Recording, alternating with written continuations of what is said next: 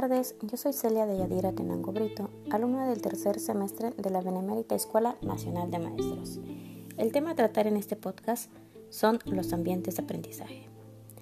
Hablar de ambientes de aprendizaje no solo es considerar el aula como espacio físico, sino va más allá de lo que se puede observar. Como refiere Duarte, es el espacio y tiempo en movimiento donde los participantes desarrollan capacidades, competencias, habilidades y valores. Es decir, es todo ese conjunto de elementos humanos y materiales, su interacción e interrelación que sucede con un propósito determinado.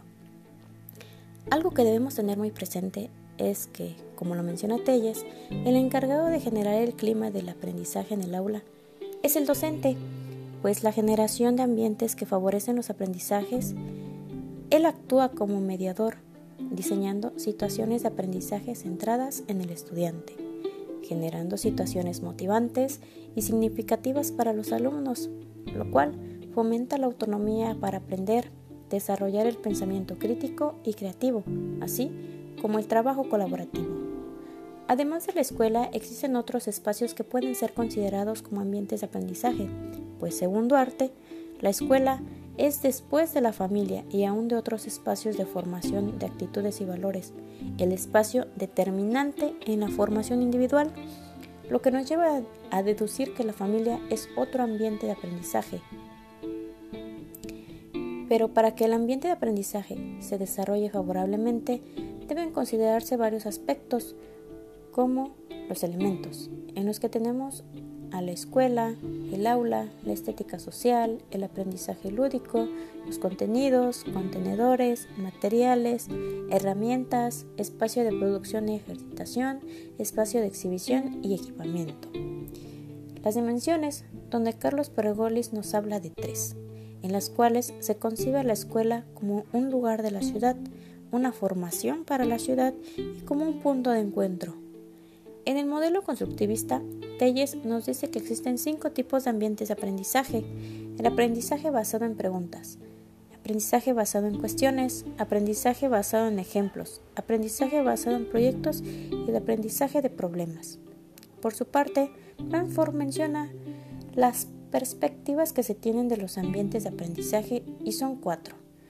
El ambiente de aprendizaje centrado en el que aprende es donde se pone atención a los conocimientos, habilidades, actitudes y creencias que los alumnos llevan a la escuela, los ambientes de aprendizaje centrados en el conocimiento, en donde el aprendizaje ayuda a los alumnos a convertirse en conocedores, según Brunner.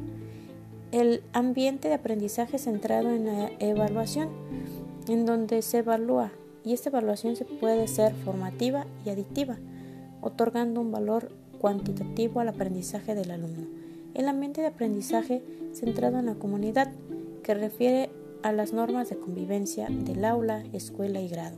Además, también involucra comunidades amplias como son los centros comunitarios, las casas y los negocios que ayudan a la estimulación de los niños. Otro aspecto a destacar son los cinco principios que propone María Isabel Cano para tener un buen ambiente de aprendizaje y que a manera de resumen establece lo siguiente.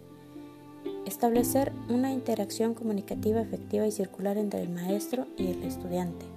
Considerar las diferencias individuales. Fortalecer el autoconcepto y autoestima en los estudiantes y el maestro. El manejo de la clase debe basarse en sólidas relaciones del grupo.